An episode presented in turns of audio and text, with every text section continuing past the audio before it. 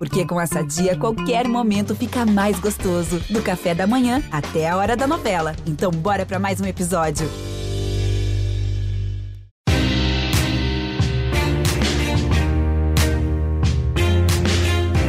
Olá, ouvintes do GE. Eu sou o Rodrigo Capello. Este é o Dinheiro em Jogo. Hoje nós vamos falar sobre Sociedade Anônima do Futebol.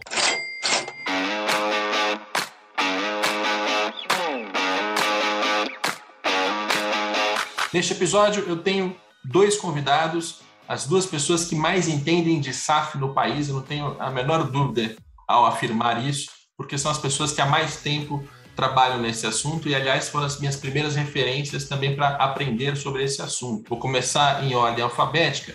José Francisco Mansur, advogado, tudo bem? Tudo bem. É, só quero, já vou começar te corrigindo. Você está entrevistando o Rodrigo, que é a pessoa que mais entende de SAF, e está me entrevistando, que é aquela pessoa que ajudou ele no que, no que, foi, no que foi possível. Falsa modéstia, falsa modéstia. E, e o segundo convidado, já antecipado pelo Mansur, é o Rodrigo Monteiro de Castro, também advogado, que já participou aqui do podcast em outras ocasiões. Tudo bem, Rodrigo? Bem, Rodrigo Capelo, um prazer enorme é, falar novamente com você e já faço também uma correção, porque o trabalho que nós desenvolvemos, no plural mesmo, Mansur e eu, desde a origem, inclusive a, a ideia da SAF, né, é, foi nossa, a partir de um livro chamado Futebol Mercado Estado. A gente teve a oportunidade de participar e redigir três projetos, né, um na Câmara, um para o Executivo e depois um no Senado. Então, somos é, dois conhecedores. Não sei, não dá para dizer. Se muita gente conhece isso no Brasil, os dois conhecem, mas Mansur e eu conhecemos no mesmo, da mesma forma e no mesmo nível. É muita, é muita correção nesse nicho de podcast, eu vou fazer a minha também. Não tem muita gente que entende desse assunto, não. Tem muito pouca gente que entende sobre esse assunto. Tem muita gente que fala bobagem. Isso tem de monte. É, mas Espero então, que a gente não fale bobagem, viu, Rodrigo? Não, de, jeito, de jeito nenhum. Esse, aliás, esse livro, Futebol, Mercado, Estado, essa é a ordem? Essa é a ordem? É isso aí. Futebol, Mercado, Estado. Foi a minha primeira referência também para aprofundar mais o conhecimento. Eu já, já gostava ali do, do, assunto clube empresa, mas foi esse livro que me ajudou a aprender muita coisa.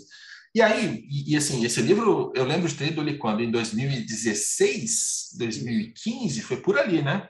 16.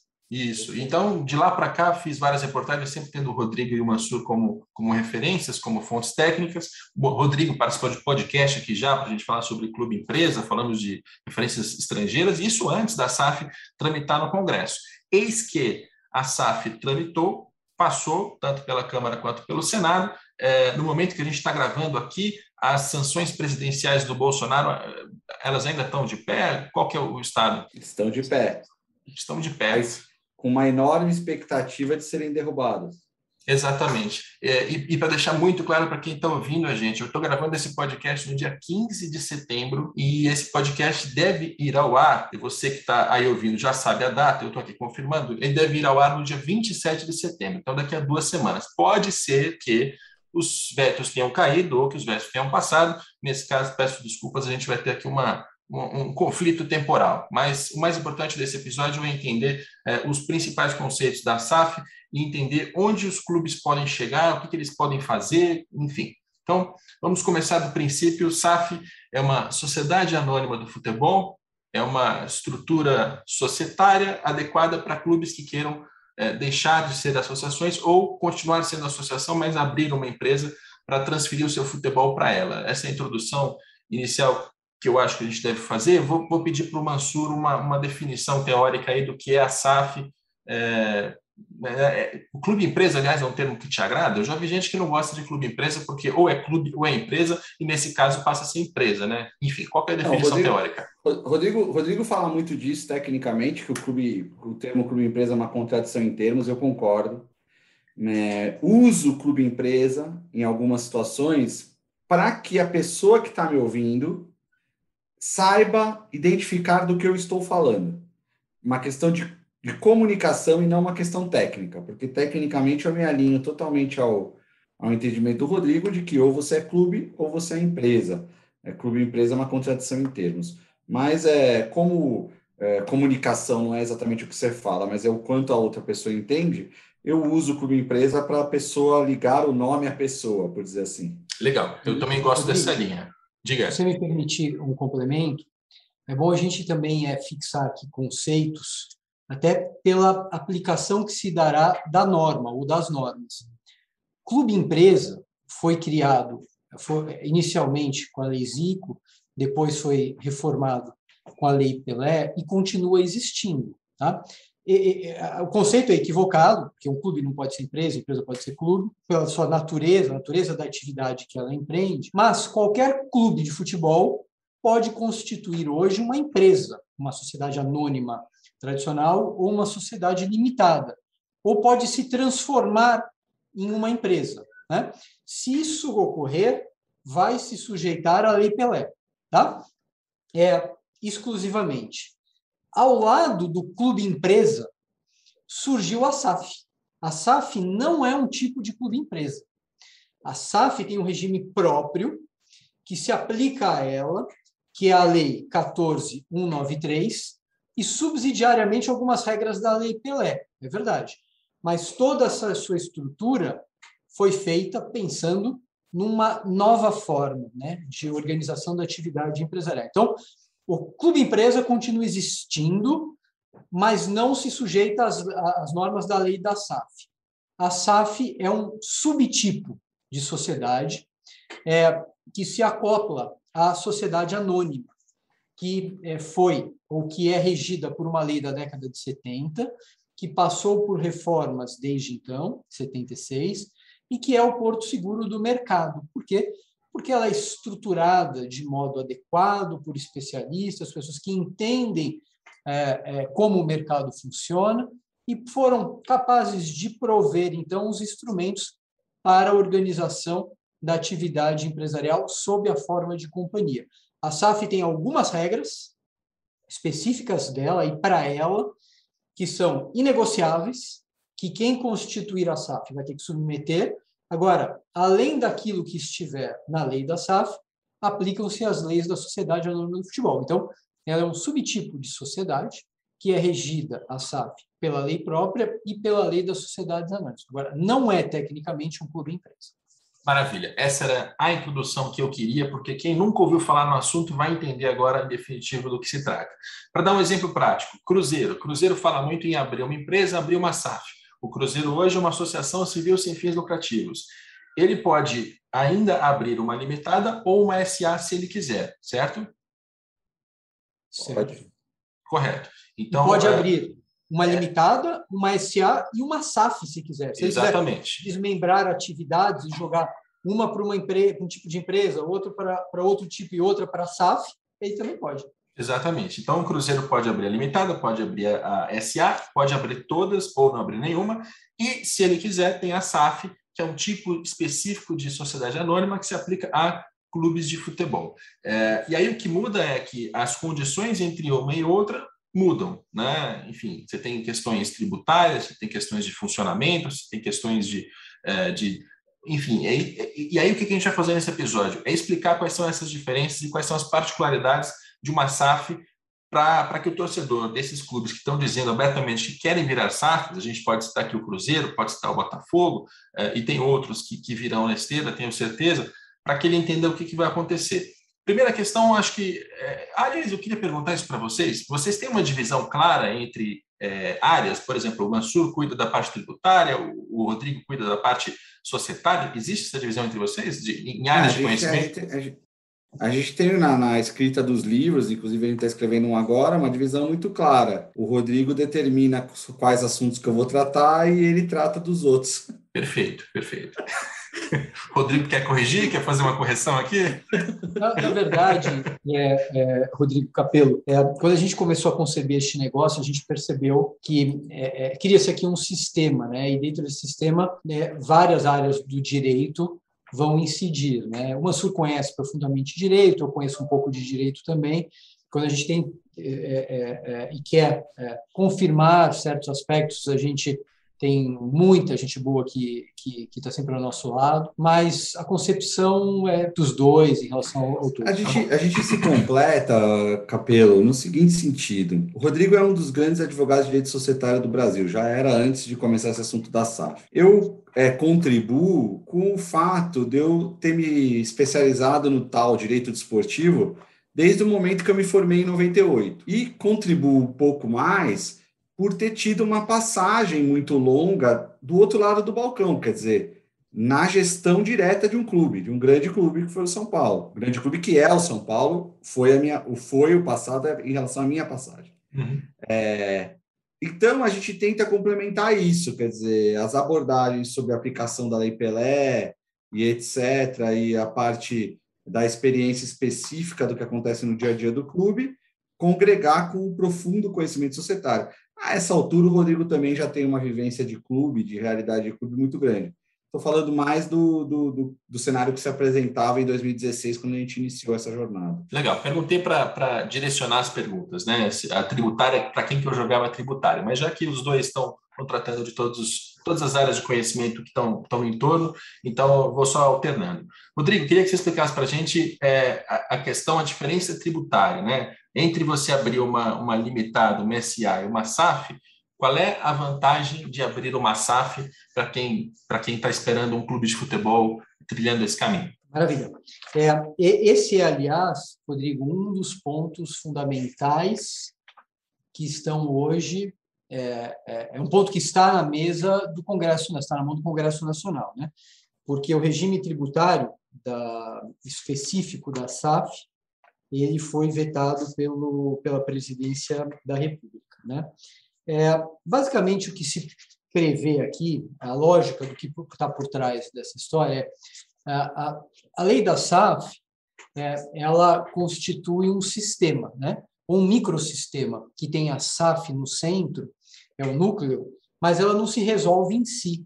O objetivo não é que o clube crie ou se transforme em SAF, porque isso não resolve nada. Por isso que o clube empresa naufragou. E a gente precisa criar todos os elementos né, mínimos ou necessários ou máximos é, para que a SAF possa sair de um ambiente é, que foi incentivado pelo Estado, subsidiado pelo Estado, amador, para um ambiente profissional. É mais ou menos o seguinte: você imagina um leão que nasce é, em cativeiro e de repente ele é jogado no meio do Serengeti é, africano, né, da, na, na Tanzânia. É, ele vai morrer em um segundo, porque porque não nasceu para aquilo, não vai conseguir enfrentar nenhum animal de pequeno porte, né? Muito bem, é isto que acontece com o futebol no Brasil. Depois de 120 anos enjaulado é, e subsidiado, o resultado foi a destruição moral, técnica, econômica, política, e o resultado está aí com uma ou duas exceções, agora se, tem, se, se tenta fazer com que o futebol se adapte né, a, a, a, ao, seu, ao seu próprio ambiente. E um desses elementos é o tributário. Por quê? Porque o futebol goza de isenções, de é, imunidades, em relação aos, aos, tributos que deveriam ser recolhidos, é, eles não são, aí de tempos em tempos vem um parcelamento, aí o parcelamento não é cumprido, aí é, negocia-se uma revisão do parcelamento e coisas desse tipo. Então, se pensou aqui que para contribuir e incentivar a passagem, uma passagem que ela não é fácil, porque a maioria dos cartolas não quer passar, porque eles vão ter que rever todo o seu modelo, toda essa estrutura, né? vão ter que ser profissionais, e muitos não são profissionais, não querem ser profissionais e não têm condições de sobreviver neste ambiente, você tem que dar incentivos para que isso ocorra. Então, o que, o que, o que, o que tem uma previsão no artigo 31, por enquanto vetado, mas tudo indica que no momento deste que estivermos ao é, é, no ar, é, isso já vai ter sido derrubado, é o regime de tributação específica do futebol, que prevê o quê? Que determinados tributos, como o imposto de renda, né, o IRPJ, a contribuição social sobre o lucro líquido, PIS, COFINS e determinadas contribuições, se recolham de modo unificado, mensalmente, com base, com base no regime de caixa. Então, é um recolhimento de 5% com base que entra em caixa, né? que difere de, uma, de, de, um, de um regime é, tradicional. Que as companhias, quando atingem um determinado porte e não se habilitam mais a tributar pelo regime simplificado, elas passam, grosso modo, a ter 20, um imposto né, de 25%, é, imposto de renda, é, 9% de contribuição social sobre o lucro líquido e fora PIS e COFINS e as outras contribuições, que, claro, você tem uma sistemática complexa, está no lucro real, é, é, você, você tem, tem deduções, tem uma série de créditos, etc. Mas é uma carga tributária bem diferenciada, mas eles não recolhem sobre a receita, o que, o o que, o que é importante. E aqui, no caso, o, o, o, a tributação vai ser sobre isso. Então, o que diferencia, o que vai diferenciar, é que os clubes, nos primeiros cinco anos, vão fazer um recolhimento é, é, com base, né, uma alíquota de 5% sobre a receita e vão excluir dessa, dessa base as negociações envolvendo jogadores, que vão ser isentas, na nossa opinião, e a partir do sexto ano cai para 4%, mas se acresce na receita decorrente de é, negociação de jogadores. Então, essa é a diferenciação. E para concluir aqui, que é muito importante, Rodrigo, que é uma série de atividades da economia que, pelas suas peculiaridades, têm regimes específicos. Por exemplo, a construção é, se sujeita a regimes específicos de tributação. Né? É, então, não há nada que seja espúrio, que seja é, não seja igualitário, que seja um favor, não. Só está se pensando, há uma atividade pujante que nunca contribuiu seu papel social e econômico, e o Estado quer atraí-la para esse ambiente empresarial, o que vai gerar uma série de relações que vão atrair a incidência da norma tributária. Então, o Estado vai ganhar, o contribuinte vai ganhar, o torcedor vai ganhar, todo mundo vai ganhar com essa lógica.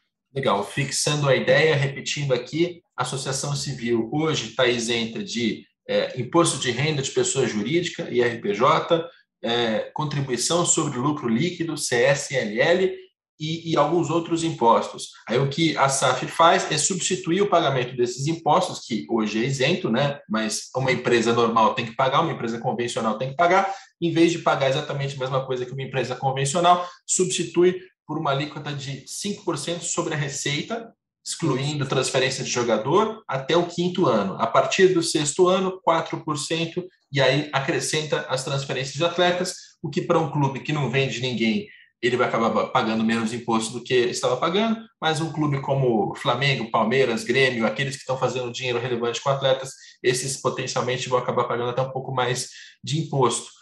É, inicialmente, Mansur, a ideia na parte tributária não era exatamente essa, né? A primeira ideia era que fosse transitório, era que tivesse um período de 10 anos em que os clubes é, SAF é, pagassem num regime como esse e então pa passassem a pagar impostos como empresas comuns. Aí, na, na tramitação disso no Congresso, mudou e, e a, passa a ser assim: primeiro 5%, depois 4% com o atleta, e isso é definitivo, é, vai ser assim para sempre. É, esse resultado final, conceitualmente, te agrada? O Rodrigo já deu a, a opinião dele aqui. Te agradou onde chegamos? No final, no final do dia, o conceito básico é, exata, é, é, exatamente o mesmo, no sentido de que a gente não pode tirar o, futebol, os clubes do mais de século de subsídio estatal, que é o que acontece hoje, nessas, nesses não pagamentos de determinados impostos que você mesmo citou, e jogar nas alíquotas do, do manicômio judiciário, é, do manicômio judiciário, do manicômio tributário brasileiro, que, que não, é meu esse conceito, mas de grandes tributaristas. Né? A reunião na alíquota única, Capelo, ela traz um conceito de segurança muito importante. Para além da alíquota é, de 5 ou de 4, do transitório do definitivo. Porque hoje a gente vive um regime de absoluta insegurança, porque a despeito do fato dos clubes terem a, a não obrigação de pagar esses determinados impostos, Há um outro lado de, de tempos em tempos, a Receita Federal é, manifestar o entendimento de que eles realizam atividade econômica e autuá-los, obrigando os clubes a se defender no CARF. Então, hoje, se você for assumir a gestão de um clube associação, você não pode dizer a qualquer pessoa ou uma auditoria que você tem 100% de segurança de que você é isento do imposto de renda, por exemplo. Você pode dizer, num documento sério, tem sido vencedor a tese de que eu não devo pagar o imposto de renda, porém, é, há movimentos da Receita Federal tentando me, me enquadrar. E é fundamental destacar que no próprio texto da, da Lei 14193, como já, já havia sido decidido naquele precedente do, do Figueirense, quando decidiu pela possibilidade dele pedir recuperação judicial, foi dito expressamente: considerada, ressalvada a atividade econômica dos clubes. Ou seja, é, é o que basta para a Receita Federal falar. Se os clubes, então, realizam atividade econômica, não se enquadram no conceito de associação do artigo 53 do Código Civil, vou autuá-los, não estão pagando imposto. É o fundamental, e você falou, você fez o registro histórico correto, no nosso, no PL 5516, né, na nossa redação, era um regime transitório, de que, que estava aberto aos clubes por 10 anos e que eles poderiam usar por 5 anos entendeu o senador Portinho no relatório, depois de ter tratado do tema com todos os segmentos, não só do esporte, mas também próprios segmentos da, do Tesouro, da Receita, que era necessário um regime definitivo para incentivar o desenvolvimento do futebol brasileiro. Isso é política tributária, política fiscal, há incentivos em diversas áreas, transitórios e definitivos,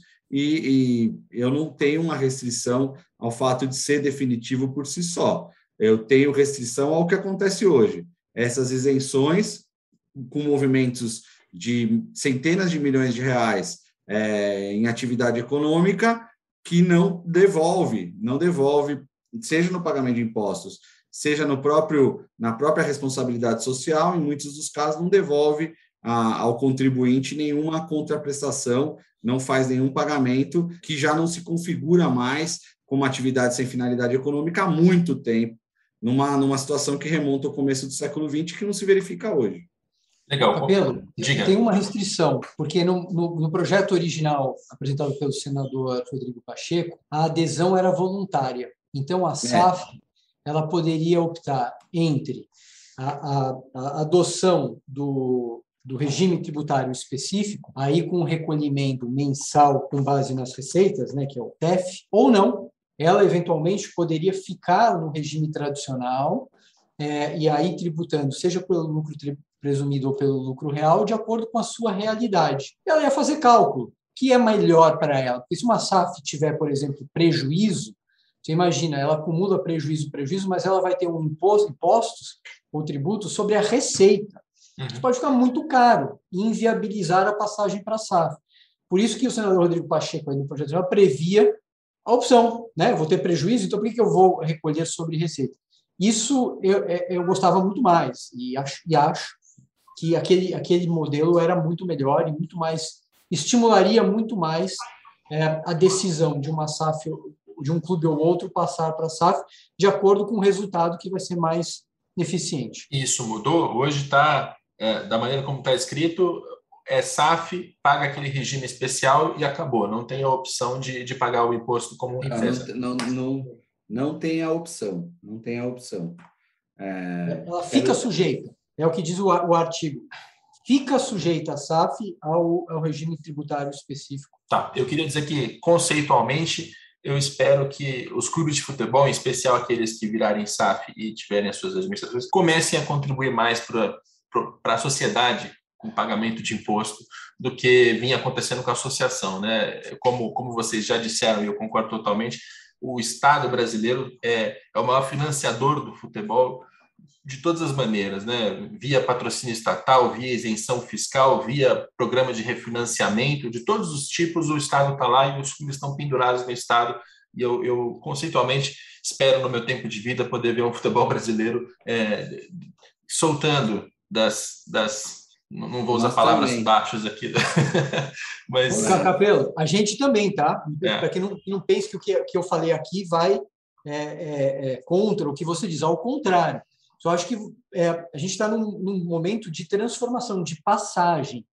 E nessa passagem você ter opções, até porque se você opta, escolhe pelo lucro real, não é que você não vai recolher, não é que você não é contribuinte, você é contribuinte. Mas da forma impositiva como ficou, pode ser obstáculo. Não, mas não vai contra, não. A gente está indo no mesmo, na mesma direção aqui, porque a gente, uma coisa... a gente tem que lembrar que a associação hoje não paga, né? A associação é. não paga hoje, aí o que você está dizendo é que seria melhor ter a opção de poder pagar entre é, a empresa ou o SAF para que a, o administrador faça a escolha melhor para a administração dele. Essa foi a, foi a mensagem. Diga, Massur. Pedro, você levantou um ponto fundamental, né? Porque a rigor, aprofundando um pouco mais o raciocínio, o que o Estado fez até hoje, até 6 de setembro de 2021, 6 de agosto, de, agosto. até 6 de agosto de 2021, foi não só subsidiar a atividade de futebol, mas especialmente subsidiar as oligarquias que comandam o futebol brasileiro. Isso precisa ser dito, precisa ser dito de forma muito clara. É, porque o Estado nunca havia feito um movimento concreto, houve tentativas, a gente não nega, de pretender democratizar o controle dos clubes e sempre nunca fez um, um esforço para que os clubes deixassem de ser comandados pelas que a gente chama carto-oligarquias, né? São oligarquias de cartolas que, que comandam os clubes desde que o mundo é mundo, transferem o poder é, supostamente entre situação e oposição, mas aquilo se restringe a um grupo de 300, 400 pessoas que dividem o poder ali, no, em clubes que têm é, 18, 20, 25, 30 milhões de torcedores. Já disse isso, que é um grande, é um grande divertimento para eles, quer dizer, a cada ciclo eleitoral eles se dividem em situação e oposição, como a gente divide em dois clubes de, em dois times de futebol para jogar futebol, para jogar uma pelada. Ah, o seu time ficou muito forte na última. Vem você para cá, eu vou para lá. Mas é tudo feito para que os mesmos continuem no poder. E o Estado estava, na verdade, é, subsidiando isso, né? O passatempo às custas da, da, do sentimento, da emoção de milhões de torcedores e de um patrimônio cultural do país que só vinha é, se empobrecendo, se subdesenvolvendo e aumentando sua diferença de nível em relação ao que se faz na Europa, por exemplo. É, o Estado, quando a gente escreveu o livro Futebol, Mercado Estado, né, a gente pontuou muito bem que a função do Estado era uma função de regulamentar. E, então a gente pode dizer que, é, ressalvados os vetos, e nós vamos seguimos aí, o Congresso Nacional segue trabalhando para a derrubada deles, mas que pela primeira vez é, o Estado se posicionou de forma eficaz e assertiva no sentido de mudar a composição societária, a organização societária dos clubes, é, incentivando, não obrigando, mas incentivando a adoção de um outro modelo para que a gente possa, as pessoas falam, ah, agora o clube vai ter dono. Seu clube sempre teve dono. É possível que agora o seu clube possa é, é, trilhar um caminho virtuoso que possa fazer com que ele abra capital e tenha, assim, uma pleia de donos muito maiores do que ele tem hoje. Mas dono, seu clube sempre teve. É, e eu vivi isso de perto. São aquelas 300 pessoas que dominam o clube social e que são eleitas para gerir, é, sem a participação mínima do torcedor, a paixão de milhões e milhões de torcedores que pagam a conta da brincadeira. Então, só, a sociedade e o Estado são sócios para pagar as despesas do passatempo dos dirigentes. Essa é, é, a realidade do futebol brasileiro. No, no, livro que eu escrevi, eu usei outro termo, eu usei aristocracia né? porque é como uma aristocracia em que as decisões são tomadas só por um círculo restrito ali de nobres, de pessoas, né? e você vê que até na, na característica de sobrenomes, de filhos, netos, sobrinhos, Isso. essas são as pessoas que vão passando esse poder de, de mão em mão, enquanto a nação como um todo, né? a torcida, essa está para o lado de fora e essa não tem nenhuma, nenhuma ingerência é, no que acontece nas decisões, mas ela paga a conta, porque ela está pagando é o imposto dela. É isso. Quando ela paga o imposto dela e o clube, a associação não paga, é o resto da sociedade que está tá financiando esses clubes de futebol. Então, essa... E ela paga, ela paga a conta diretamente, porque é ela que compra a bilheteria, é, é ela que dá audiência para a TV, para a TV fazer é, propor o, a sessão de direito de transmissão, é ela que olha o site para que o valor na camisa do patrocínio é, seja maior ou menor, é o torcedor que paga a conta, mas ele é, é completamente alijado do processo. E isso vai continuar. 0,01% dos torcedores votam numa eleição para presidente de um clube. É isso. E ele vai continuar pagando o pay-per-view, o ingresso, o sócio-torcedor. Só que eu gostaria de ver é que as pessoas parassem de subsidiar via imposto a, a, prática do futebol. Porque aí não é só o torcedor, até o não torcedor, a pessoa que não gosta de futebol, paga o imposto é. dela, ela está subsidiando isso. Mas a gente está derivando aqui, e o nosso tempo é finito, eu queria passar ainda pela, pela recuperação judicial, porque é uma parte importante desse, desse projeto e que foi um assunto assim que foi, voltou, foi para alguns lugares muito obscuros e depois deu uma clareada. Eu queria que vocês explicassem um pouco melhor. O Mansur tinha falado sobre a questão do, do Figueirense, aliás, é uma ideia que eu acho boa de recapitular para a gente entrar nesse assunto. É, hoje, os impostos ali que a gente estava citando, as transferências, elas os clubes eles são isentos, mas você tem a Receita Federal fazendo cobranças frequentes ali, dizendo, olha, teve essa transferência, quero tributar, aquilo se arrasta no judiciário. Até então, até agora, os clubes eles estão tendo vitórias, mas quando o Figueirense entra num processo de recuperação judicial para fazer a recuperação na associação civil, algo que estava, pelo menos em teoria, bloqueado até então, é, a justiça ela acaba tendo a seguinte decisão: beleza, você vai fazer uma recuperação judicial dizendo que você tem uma atividade econômica que precisa ser salva, precisa ser recuperada. Então, isso também vai valer para aquela transferência de jogador, né? Já que você tem uma, uma atividade econômica que vale a pena né, de passar por uma recuperação judicial, aquela transferência também tem que é, vai, vai acabar tendo que ser tributada. Essa foi a ideia que você quis passar naquela fala, Massuro? Estou resumindo corretamente? A ideia que eu quis passar naquela fala foi: mesmo que você pretenda continuar a ser associação, você vai continuar convivendo num mundo de segura, insegurança tributária uhum. e pior, agravada pelo dispositivo da recuperação judicial que atesta, para fins de lei, porque é lei, que você realiza atividade econômica, ou seja, a sua insegurança tributária enquanto associação está agravada já, é, já existia e se agravou a partir do, da entrada em vigor do, do, texto da lei, que é aquele que trata da recuperação. Beleza. É isso que eu quis dizer. Então, entendi. O, o processo era, era esse. E aí, o assunto recuperação judicial, teve um projeto de lei do, do, Pedro Paulo, deputado, que tinha a força do Rodrigo Maia, então presidente da Câmara. É, é, ele estimulava fazer recuperação judicial na empresa, abrindo ali uma, uma exceção, abrindo algumas brechas. Nós gravamos podcast aqui para falar sobre o assunto na época, e aquilo voltou e chegou a um outro modelo, que é o modelo de fazer a recuperação judicial na associação. Então, é, colocando passo a passo, Rodrigo, é, imagina o torcedor botafoguense que sabe que o clube tem a intenção de virar empresa, sabe que o, que o clube quer abrir uma SAF, estou dando apenas um exemplo. É, o que, que, pode acontecer? É, o Botafogo vai abrir a Botafogo SA, ele vai fazer uma recuperação judicial na associação Botafogo de Futebol e Regatas, é, enfim, como é que é esse funcionamento? Vamos lá. É, eu acho que a gente tem as duas opções. É, de fato, esse projeto ele direciona a recuperação para o clube. Está né? Tá lá no artigo 13, qual é uma das vias de quitação de obrigações existentes? Recuperação judicial ou extrajudicial do clube. Então, o clube pode, ele, requerer recuperação judicial, ele apresentar um plano de recuperação judicial, e neste plano prever a constituição de uma SAF, por exemplo, que vai ser aí uma, um PI que vai ser negociada ou vai a mercado, enfim, é, é a partir desta sociedade anônima do futebol é, é, que se desenvolverá a atividade. Isso tudo dentro de um plano original feito pelo clube, tá? Agora, eu não acho que esta lei feche as portas para a recuperação judicial da SAF. Por quê? O clube ele pode constituir a SAF sob basicamente quatro, três formas, tá? Um, é ele se transformando em SAF. Deixa de existir uma associação sem fins lucrativos, passa a existir uma companhia, uma SAF, seus associados são acionistas e vão ter, então, títulos é, ou ações daquela companhia. Segunda hipótese, uma cisão. Segrega-se patrimônio do clube, verte-se para uma SAF, e os mesmos sócios ou associados do clube também vão ser acionistas da SAF. Então, eles vão ter dois chapéus de associado de um clube que vai ter todo o patrimônio menos o futebol e vão ser acionistas da SAF. A terceira hipótese, que eu acho que é a que vai é, atingir ou vai, é, é, vai se adaptar de modo mais adequado aos projetos clubísticos, é mediante a criação pelo clube de uma SAF.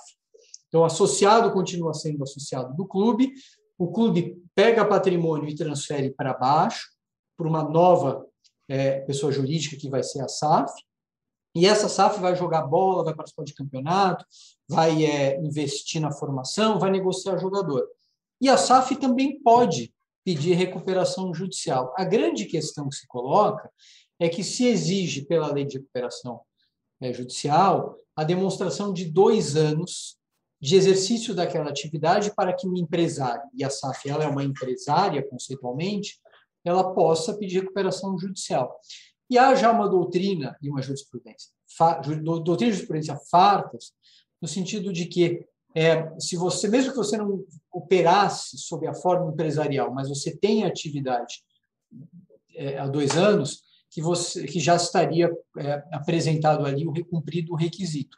E é inegável que a SAF, quando ela inicia sua atividade como tal, como é, é, é uma, uma companhia, ela vai receber atividade ou todo aquele conjunto patrimonial que era utilizado no exercício de uma atividade há mais de dois anos. Então, na minha opinião, também poderia, é, é, porque não se fechou esta porta, então, é, se caminhar pela recuperação, não por via do clube, mas da SAF, que é constituída com é, patrimônio do é, clube. Mas, por mas aí vai ter que esperar dois anos, né? Não, eu entendo que não precisa, justamente porque a atividade ela já existe.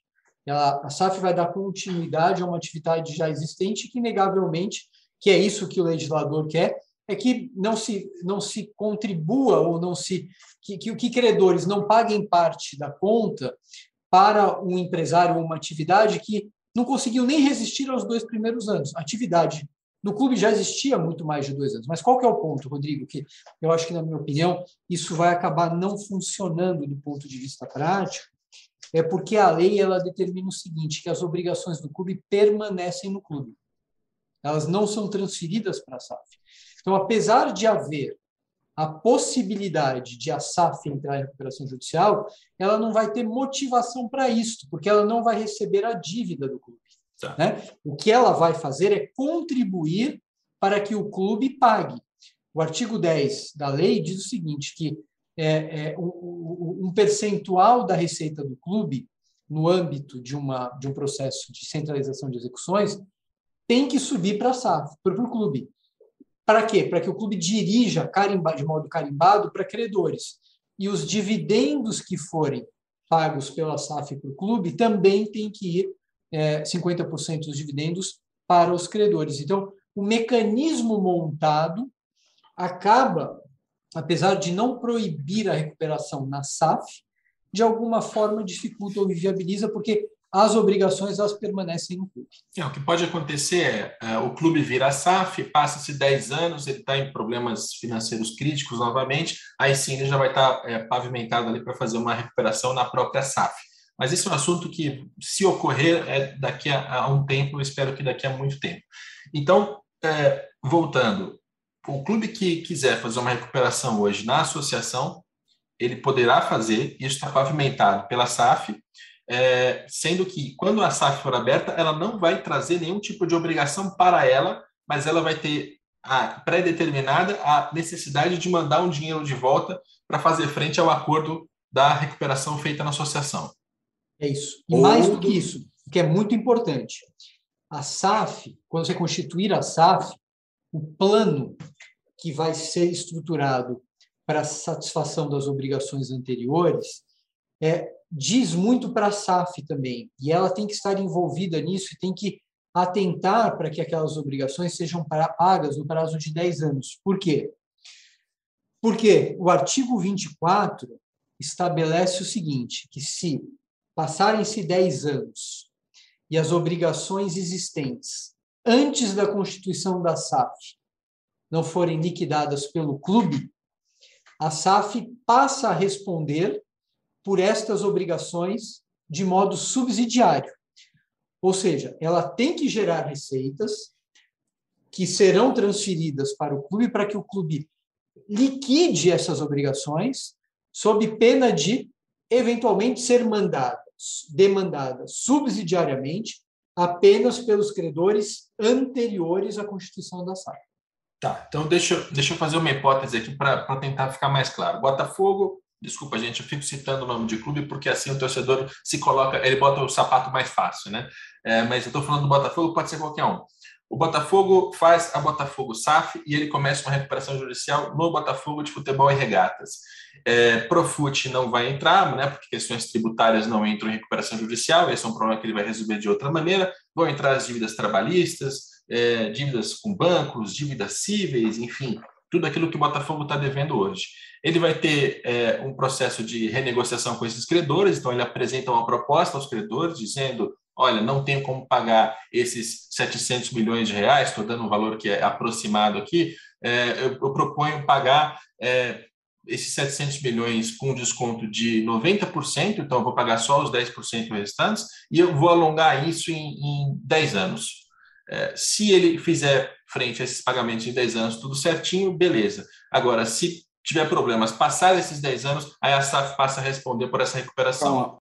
Rodrigo, eu acho que a gente está fazendo uma confusão, desculpa te interromper. A gente tem dois, mode dois modos de quitação das dívidas do clube. Tem o regime centralizado de execução e tem a RJ. Tá. É a recuperação judicial, tá? É, essa regra dos 10 anos, ela está no capítulo e ela é específica para o regime centralizado de execução. Ah, legal. Então fizemos confusão. Eu ela é fora da RJ, tá? É, então, o, o que acontece no regime centralizado de execução? O judiciário tem a obrigação, o tribunal, como já existem os tais atos trabalhistas, agora vão ter os chamados atos cíveis.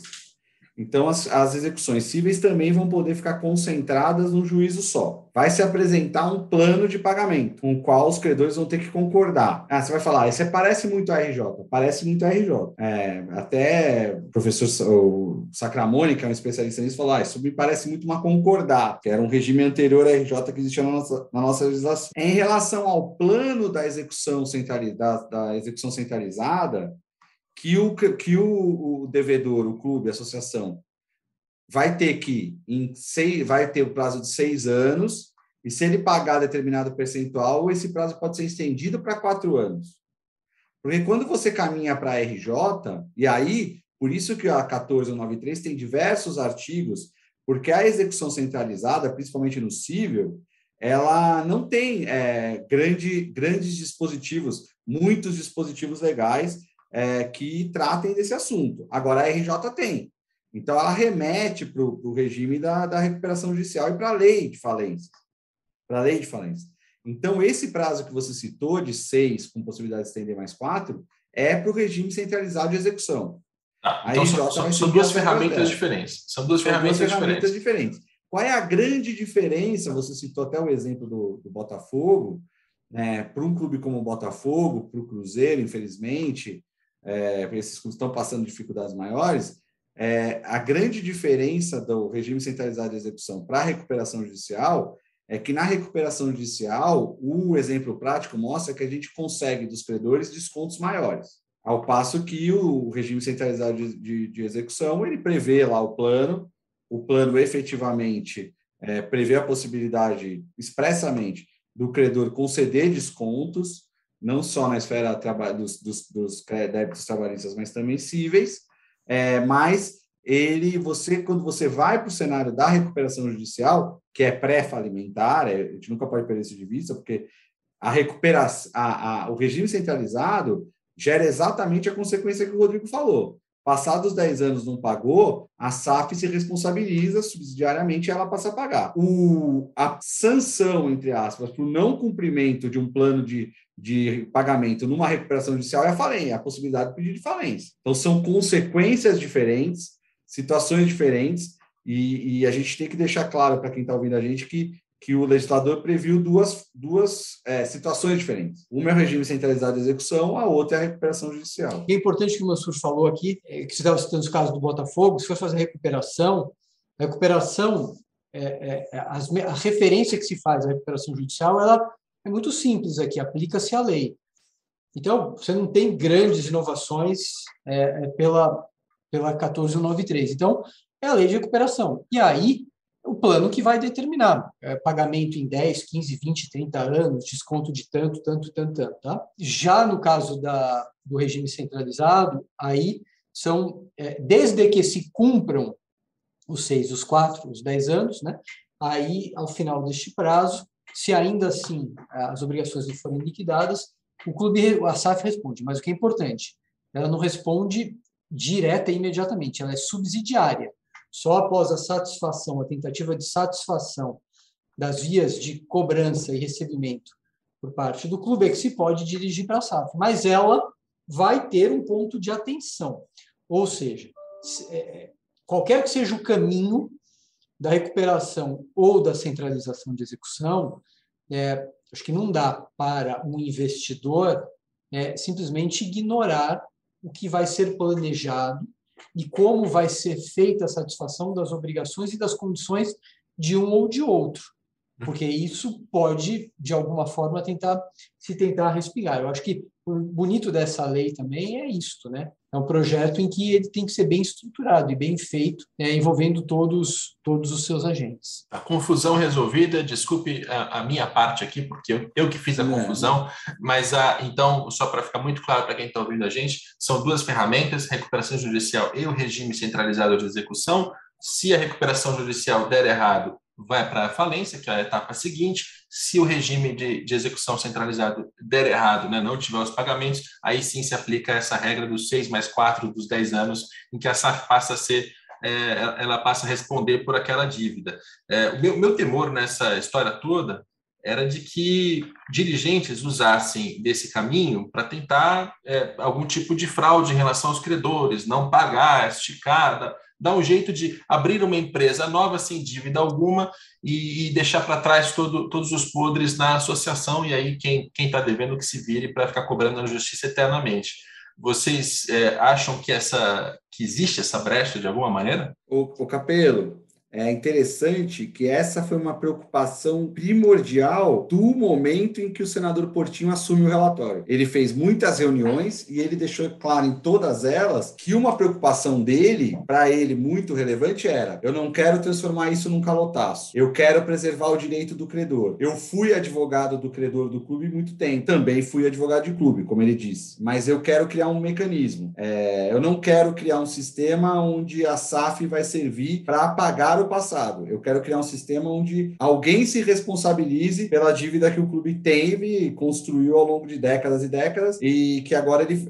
Então ele criou-se uma solução onde a SAF nasce limpa, sem as dívidas, e aí casa muito com o raciocínio do Rodrigo Monteiro de Castro sobre a questão do momento em que a SAF nasce, por que pedir ou não pedir recuperação judicial à SAF ou clube, mas é, o, o senador Portillo se preocupou muito com essa questão da sucessão. A sucessão, a sucessão. E eu acho, não sei, não sei nem se o Rodrigo Castro concorda comigo, que ele encontrou um mecanismo no qual a gente pode acreditar. No qual a gente pode acreditar. Quer dizer, ele cria o regime centralizado, não é a, a, tão, tão radical quanto pedir a recuperação judicial, é, mas garante, porque tem aportes da própria SAF, porque depois tem a responsabilidade subsidiária da SAF, e cria mecanismos para que, ao fim e ao cabo, o credor tradicional do clube e associação receba. Então, eu acho que isso, e precisa ser dado crédito, é, é, resultado do trabalho de, de, conversas, de ouvir as partes do relator no Senado, do, do relator Carlos Portinho. Quer dizer, ele trouxe um, um, na minha visão, ele conseguiu trazer um pouco mais de segurança jurídica é, para esse grupo que ficou ao longo desses cinco, seis anos que nós conversamos sobre SAF. Esse grupo sempre ficou muito é, renitente, não, não sei se eu quero, é, como é que vai ficar a nossa situação, e o Carlos Portinho encaminhou soluções para o grupo dos credores, que, como todo credor, merece ter pelo menos a expectativa, um horizonte de recebimento das suas dívidas. Agora, Capelo, tem um ponto aqui importante, tá? É, que, em relação à sua pergunta. Essa lei pode ser usada para é, é, tentar se recuperar o que está e, ao final, se manter tudo do jeito que está? Eu acho que a, resposta, a sua resposta pode ser sim se se entender é, que o artigo 25, que fala sobre a possibilidade de o clube é, pedir recuperação judicial sem a constituição de uma SAF, é, para a qual vai ser transferida a atividade empresarial. Simplesmente, então, essa recuperação teria como propósito é, re, renegociar as, as obrigações, é, estipular um prazo de pagamento um deságio enorme e alguns ajustes de governança, coisas desse tipo, quem faria a recuperação seria o clube. Ao final da recuperação, quem estaria, entre aspas, recuperado seria o clube. E quem continuaria a mandar no clube seria o sistema cartolarial existente antes da recuperação judicial, que vai se manter no meio da recuperação judicial e continuará lá ao final da recuperação judicial. Então, é, Assim, sobretudo se os vetos não forem derrubados, é, e, e, e, com isso, a, a não derrubada, servir para que clubes digam que não há interesse na passagem por uma questão econômica, de se aproveitarem e defenderem que o artigo 25 ele pode ser utilizado independentemente de constituição de SAF, que me parece que é o que a, a, a lei diz, porque ela, ela, ela remete exclusivamente ao clube. Né? Então, o clube que optar por exercer atividade econômica, ele reconhece, é um reconhecimento dele que ele está exercendo uma atividade econômica, então se habilita a pedir cooperação judicial, e aí vai ter que constituir SAF? Essa é a grande pergunta. É, teve... Vai propor?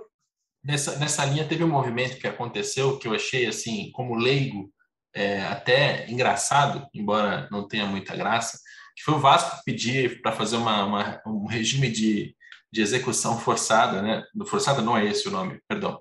Vou refazer centralizado. A... centralizado. Teve até um, um, movimento, um fato recente, né, de que o Vasco pediu para fazer uma, um regime de execução centralizada, esse, esse ato trabalhista expandido que a gente está citando aqui, mas ele não quer ver a SAF, ele só quer fazer uso de um dispositivo da SAF sem virar SAF. Achei isso, assim, como leigo, quase engraçado, assim, achei esquisito. É, mas é Se do ponto de vista do direito diga, pode, né? É preciso que se diga, Rodrigo, é muito importante que a gente diga isso, que esse movimento foi repelido pelo judiciário, né? É, que bom, Quer né? dizer, que bom, ah, porque... o legislador escreve leis, nem todos os dispositivos são claríssimos, todos comportam interpretação. Cabe à doutrina e à jurisprudência interpretar. A palavra da jurisprudência é fundamental, porque é nela que a, a lei vai ser aplicada na prática. E, e a própria, o juiz que decidiu a decisão mais recente do caso do Vasco, afastou essa possibilidade. Ou seja, é, nós não, ter, não devemos ter nunca a pretensão de escrever leis absolutamente perfeitas, cuja interpretação seja claríssima e não cause divergências.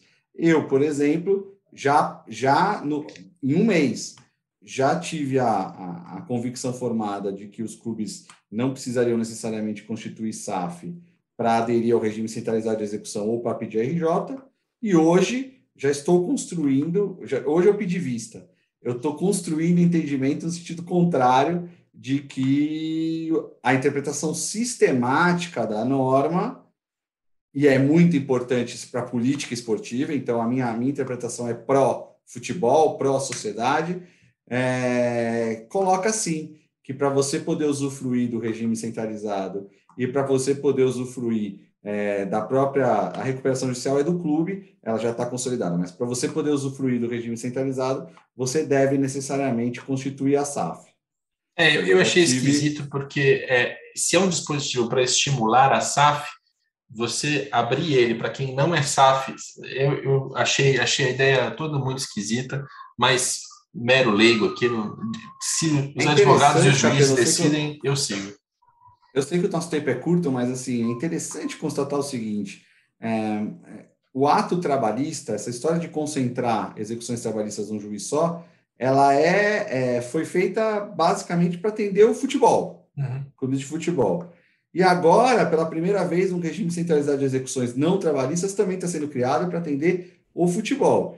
Mas tem uma situação muito, muito interessante, para a qual até o, foi o, o próprio Carlos Zambiel que me chamou a atenção, que é quando você já está num ato trabalhista, você já apresentou um plano para o credor. Se esse plano fala que você tem que pagar as dívidas em 52 meses, sem a anuência do credor, você dizer, ah, entrou em vigor uma lei que agora me dá seis anos, me parece que é um pouco atropelar o direito do credor também. Então, tem uma série de lados, uma série de aspectos, a lei é nova, a iniciativa é muito boa, mas é como eu te disse, quem interpreta na prática é a jurisprudência, é a doutrina, quem aplica na prática a jurisprudência, e no, nesse caso que você citou, é fundamental para que a gente não crie é, a sensação de que tudo pode ser pedido. Sim, tudo pode ser pedido no Brasil, mas nem tudo é acolhido. No caso do Vasco, não foi. Muito bem.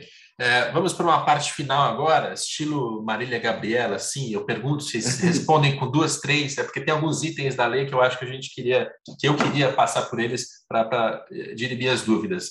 É, debentures quem responde? Rodrigo Monteiro de Castro. A ideia era ter uma debenture debenfute, esse era o nome, que era um tipo específico de debenture para os ASAFs. É isso. Agora, pedir para ser uma resposta rápida para um advogado que tem Castro no sobrenome é, não funciona, né? Mas sim, não existe, a gente desconhece né, no planeta, no mundo ocidental, um instrumento de financiamento direcionado à atividade futebolística, o que faz todo sentido num país em que 140 milhões acompanham futebol, e que não vão colocar os seus recursos lá dentro se não tiverem certeza de que estão bem organizados, estruturados e por uma via segura. A debenture fut, a debenture é um valor mobiliário já conhecido, classificado, tem previsão legal, é, e aí a gente foi olhar o que existia e acabou fazendo algo parecido com a debenture de infraestrutura, que concede é, alíquotas diferenciadas para os investidores que tiverem ganho com ela. Né? Então, é, tanto as pessoas físicas residentes no Brasil como pessoas jurídicas ou os, os residentes no exterior passa, teriam, submeteriam a alíquotas diferenciadas justamente por colocar os seus recursos na atividade futebolística. É isso. Então, o clube pode emitir esse debênture e esse debênture tem a vantagem de que quem investe, quem compra esse, esse título, que é um, é um investimento, vai acabar Sim. pagando um pouco menos de imposto. Então, é, é, é uma maneira de captar dinheiro no mercado privado com algum incentivo vindo é, do Estado. É, Importante, su... Rodrigo, Diga. a SAF pode emitir qualquer outro título, qualquer outro valor imobiliário que seja admitido a qualquer sociedade anônima, inclusive uma debenture tradicional. Tá? Agora, ela e somente ela estaria legitimada a emitir esta debênture prevista nesta lei, que tem características específicas para ela. Isso, e é um assunto bem interessante porque eu ouço muito dos clubes a dificuldade que é captar dinheiro no mercado financeiro, exatamente por não ter garantias, né? O clube ele empresta dinheiro só com base no que ele pode dar de garantia, geralmente um contrato de TV, geralmente esse contrato já foi embora, então a debênture abre uma ferramenta de financiamento diferente. Mansur, tem uma questão também ali de ações A e B, para que, por exemplo, o clube social possa manter uma ação com uma espécie de um golden share. Explica essa para a gente no modo Marília Gabriela. Preservação, finalzinho. Pre preservação das tradições do clube, dos vínculos, a, o nome, a marca, os, uh, as cores, a sede, só com aprovação da, é, do, dos mesmos associados que aprovariam hoje a mudança de um clube de um lugar para outro enquanto o clube associativo detiver pelo menos 10% das ações da SAF. Só, Ou seja, enquanto ele que Desculpa, vai. Oi, Rodrigo. Vai, fala, fala, fala. Enquanto ele quiser manter esse controle de é, esse capital acionário de pelo menos 10%, as deliberações que remetem ao vínculo afetivo do torcedor com o clube, aquilo tudo que se fala, vai vir um árabe aqui, vai mudar a camisa do meu clube, no caso o árabe, a pessoa já lembra da minha cara, vai vir o árabe aqui, vai mudar a camisa do meu clube, vai mudar meu clube de sede. Não, é exatamente como é hoje. Hoje o associado do clube pode mudar o seu clube de sede, vai continuar sendo o associado do clube enquanto o clube mantiver as ações, as ações classe A. Pequeno ajuste, Mansur. Tem duas faixas, uma faixa de 10%, como você falou, que serve para alienação é, de ativo é, imobiliário, propriedade intelectual, etc., reorganizações, dissolução, recuperação judicial, etc. Os elementos da tradição que o Mansur mencionou, basta que o clube tenha uma ação. Uma ação, você tem toda a razão. Então, a proteção ela vai existir enquanto o clube tiver, é bom que o ouvinte entenda, uma ação. Tá?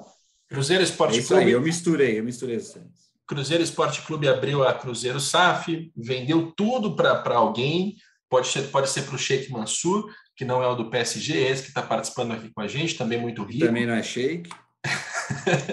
e, e, aí, se o Cruzeiro Esporte Clube mantiver uma ação, eh, já impede que o Cruzeiro possa ser mudado para Manaus, para vestir amarelo e, e ter outro nome. Pronto. Legal. Tem uma última questãozinha em termos de transparência. A SAF ela tem ali alguns dispositivos para dizer que, olha, os donos da SAF têm de ser discriminados, quem são, é, inclusive qual é a última a última pessoa, né? Porque às vezes você tem lá uma empresa, essa empresa ela pertence a outra empresa que pertence a outra empresa e lá na ponta você vai ter o investidor de fato. Então a lei ela discriminava que esses, essas SAFs tinham que ter é, transparência em relação a quem são os donos, isso foi um dos vetos do, do presidente Bolsonaro. Não sei se na altura da publicação do podcast já terá caído, espero que sim, porque essa transparência, essa transparência eu entendo como fundamental para não só para que a gente saiba quem é quem, né? Em termos esportivos isso é importante, porque eu, eu, por exemplo, não gostaria de ver o mesmo dono no Corinthians, no Flamengo e no Cruzeiro por questões de manipulação de resultado e de questões esportivas, mas também por questões de crime de lavagem de dinheiro. Fica mais fácil para as autoridades fiscalizar o futebol se ela souber quem é dono do quê. É, nesses e além desses três pontos aqui rápidos, vocês lembram de algum item da SAF que não pode faltar antes do fim desse episódio? Capelo, antes de complementar, só que o importante sobre o veto, tá? O veto não foi a tudo, porque o caput, né, o, o, o artigo em si foi preservado. A, a, a informação sobre o, o beneficiário final tem que ser, foi mantida a informação. O que caiu do parágrafo foram informações sobre fundos de investimento. Então, o que se prevê aqui é que essa norma se estende ao fundo com um percentual um pouquinho maior, de modo que os cotistas tenham que ser revelados também, para que se não criem, para que não se crie uma estrutura por via de fundo para fugir à norma. Então, a sua colocação ela continua valendo, eu acho que é, é o que nós acreditamos, mas não foi tudo o que caiu. Tá? Ou seja, se o Sheikh Mansur tem uma SAF, ele tem que ser disposto. Agora, se o Sheikh Mansur fizer investimento por meio de um fundo de investimentos, Exatamente. caso continue o veto, aí ele conseguiu se se esconder aqui da, do investimento que fez. Exatamente. Por isso, é uma, um veto, um veto que não, um veto que tem lá suas razões técnicas, mas que não soube olhar o que aconteceu no futebol brasileiro nas últimas décadas em relação à presença de fundos. Quer dizer, ele é inapropriado para a realidade do futebol brasileiro e o passado do, recente do futebol brasileiro mostrou isso. Infelizmente, não foi observado, mas a gente tem a expectativa desse veto ser derrubado. É isso aí. Faltou alguma coisa essencial para entender SAF, Mansur? Meu, meu xodó é o Programa de Desenvolvimento Educacional e Social. É, sugiro para as pessoas que deem uma olhada no artigo 28 e seguintes, mas é ah, um convênio entre clubes e as escolas da, da, da sua região para promover educação por meio do futebol e futebol por meio da educação. Isso, para mim, é uma contrapartida social valiosíssima eu que também atuo na, na assistência social, importantíssima, uma ideia que devo confessar é do Rodrigo Monteiro de Castro, e eu tenho profundo carinho por esse pedaço da lei que foi mantido integralmente, e eu acho que é, é uma contribuição. Tudo já é muito bom, essa contribuição é melhor ainda. Isso é obrigatório ou é opcional? É obrigatório. Obrigatório. E significa que o clube SAF vai ter de fazer esse convênio com as escolas. Mansur, mas me explica um pouco mais em relação a essa.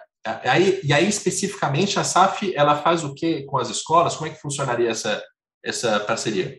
Ela tem uma série de opções para investir, né? É, na reforma e construção de quadras, na instituição do sistema de transporte, na alimentação, na capacitação dos ex-jogadores profissionais para ministrar e conduzir as atividades junto às escolas. O clube aumenta, amplia a sua, sua é, margem de captação de jogadores perto de onde ele está localizado. Ele dá uma ocupação para os seus profissionais e especialmente para os ex-jogadores, formando atletas na escola. O aluno, e aí é a parte fundamental, para poder ter acesso e aquela, aquela sensação de que ele está treinando no seu clube, no clube do seu bairro, no clube da sua cidade, tem que demonstrar frequência, recebe formação psicológica, formação nutricional, formação é, odontológica. Se a gente formar um jogador em cada convênio desse, a gente vai ter formado toda uma gama de centenas e centenas de jovens com convivência, que é um aspecto fundamental da assistência social, convivendo com seus colegas no âmbito esportivo. Essa é a melhor política educacional que se pode ter, é o esporte. É a melhor política de saúde que se pode ter, a formação esportiva. Melhor política de segurança que se pode ter, que é inserir o jovem numa atividade que o convença, que o estimule a ir à escola e receber esse bem valiosíssimo que é a educação. Sou encantado com esse PDE, é do Rodrigo Monteiro de Castro, e está na lei, e só disso ter vindo a lei, se fosse só isso, já teria sido uma grande lei, mas tem todo todo mais que é muito mais relevante do que isso, que é uma oportunidade dos nossos clubes é, obterem receitas e a gente vai comemorar, Rodrigo Capello, quando esses vetos caírem, o Réveillon de 1999 para o ano 2000 do futebol brasileiro. Os nossos clubes vão entrar no século 21. Agora que nós estamos no 21º ano do século 21, a gente tem a grande chance aí de, nesse próximo mês, com a queda dos vetos, comemorar o Réveillon do futebol brasileiro. A despeito do fato de que, com os vetos vigentes, já tem muita gente, e é só você assuntar o mercado, não só de advogados, mas o próprio mercado de fundos, de, de grandes empresas como XP, como BTG, já tem muito clube brasileiro sendo procurado para constituir SAF, sem a derrubada dos vetos. Isso em um mês, hein? Em um mês da promulgação da lei. Então, para finalizar, é, feliz ano novo para o futebol brasileiro, feliz século novo. Vamos comemorar esse Réveillon aí de 99 para 2000, quando esses vetos forem derrubados, a gente tem muita expectativa de que serão. Maravilha. Eu, eu ainda aguardo pelos investidores, eu ainda vou acompanhar atentamente para ver se os dirigentes vão abrir a SAF, se elas vão ser abertas, se elas vão funcionar, se tudo isso que a gente debateu nesse podcast vai acontecer mesmo. Então, este parabéns eu vou esperar acontecer para te dar, Mansur. Mas um parabéns eu posso dar a ambos, que foi o de lutar incessantemente por esse assunto. Eu sei que foi muito difícil, né? É, legislativo brasileiro não é fácil, temos muitos advogados no país, temos muitos interesses, nós temos é, muitos lobistas aí que falam muita bobagem, poluem a pauta. Então, o fato de ter passado a SAF do jeito que passou, e eu acho que de todos os projetos né, de clube-empresa recentes que a gente discutiu, tem pontos aqui que eu posso discordar, mas que eu acho que a gente está avançando sim. É, parabéns ao Rodrigo Mansur. Rodrigo, o que eu quero dizer é que é, nessa história dos dois, de dois advogados de São Paulo que se encontraram numa reunião é, do, do seu clube de coração, São Paulo Futebol Clube, e ousaram propor um texto de lei para mudar é, a forma de organização do futebol brasileiro, tem um papel fundamental que o jornalismo que você faz, que o jornalismo profissional do Brasil, que o jornalismo que é feito nos grandes jornais, nos sites, é, nos espaços de mídia, mas que é feito profissionalmente. Você é a grande representação disso no futebol hoje. O jornalismo de bastidor, que vai além da notícia do dia a dia, mas que se aprofunda na análise, é, foi essencial, porque as primeiras pessoas que nos ouviram foram os jornalistas profissionais. E você foi um da, uma das primeiras pessoas que nos ouviu. E se a gente conseguiu chegar até a promulgação da lei, que não é nada em si considerado, é um caminho a ser totalmente construído, totalmente trilhado, mas já é alguma coisa, a gente tem um marco regulatório, foi porque existe o jornalismo profissional investigativo que apura, que faz o jornalismo que é essencial para a sociedade nunca foi tão essencial como nos nossos dias. Então, eu quero fazer aqui minha homenagem a você e na sua figura ao jornalismo, ao jornalismo profissional, investigativo e que se aprofunda nas questões. E você é hoje uma figura essencial nesse sentido. Obrigado, Mansur. Obrigado. É, eu fico é, honrado com todas essas palavras, mas eu sei, eu sei que teve importância nesse espaço, né? Até porque falta, falta na imprensa mais espaço para que se fale sobre negócio, sobre gestão, sobre direito, sobre lei e principalmente para que se tenha alguns nortes, né? Eu não sou a pessoa que acha que o futebol brasileiro precisa ter empresas, porque só com empresas é que vai dar certo, não é isso. Mas tem alguns valores que vocês defenderam em todo esse processo que também são os meus, que é o da transparência, que é o de, de aprimorar a governança, que é o de, de, reduzir um pouco essas aristocracias que dominam o nosso futebol, a questão social, educacional que vocês citaram no final, a gente se alinha muito nos valores. A gente discorda aqui em, em alguns pontos em relação a essa lei, Sim. mas a gente e se é alinha nos valores. É fundamental, Rodrigo. Siga discordando, siga desconfiando, siga investigando, porque é só assim que a gente evolui. Muitas é, discordâncias suas, muitas desconfianças suas nos fizeram evoluir. E essa discordância, essa desconfiança que é salutar. Eu já acho que no regime associativo o futebol brasileiro não tem futuro. Você acha que não. Mas é, é desse debate que sa sai a, a, discussão que deve ser feita. É, não, é, eu digo isso porque eu não inviabilizo a via democrática. É, eu, eu, conheço, assim como eu, eu, debato aqui com vocês, eu conheço, por exemplo, Irlan Simões, que é um cara que é muito crítico do Rodrigo Monteiro de Castro, pelos textos que o Rodrigo escreve, e escreve textos numa linha totalmente diferente da democratização, da participação popular, e eu também acho que pode dar certo por aquele modelo. E também acho que ele tem valores ali que ele defende que, que eu concordo muito e, e ressalto também o tempo todo. Mas o nosso papel aqui na, na imprensa é justamente esse, de mostrar, olha, como estamos hoje, o que poderíamos ser, tem uma via para lá, tem uma via para cá, e tem as movimentações sendo feitas e a gente tem que explicar, mas tem que, tem que dar espaço para as pessoas que entendem o assunto de verdade. Nesse caso, vocês dois são, são as grandes referências sobre SAF. Muito obrigado a ambos. É, e, Rodrigo, você, na hora de falar sobre a parte social, caiu. Né? As pessoas estão ouvindo agora sem essa interrupção, mas justo na parte que era falar da sua menina dos olhos, caiu. Então, eu vou me despedir de você, pedindo a sua última fala sobre sobre a parte social também da, das escolas. É, eu acho que isso é reflexo do que tem acontecido no Brasil, né? um desprezo com o social e com o educacional. Né?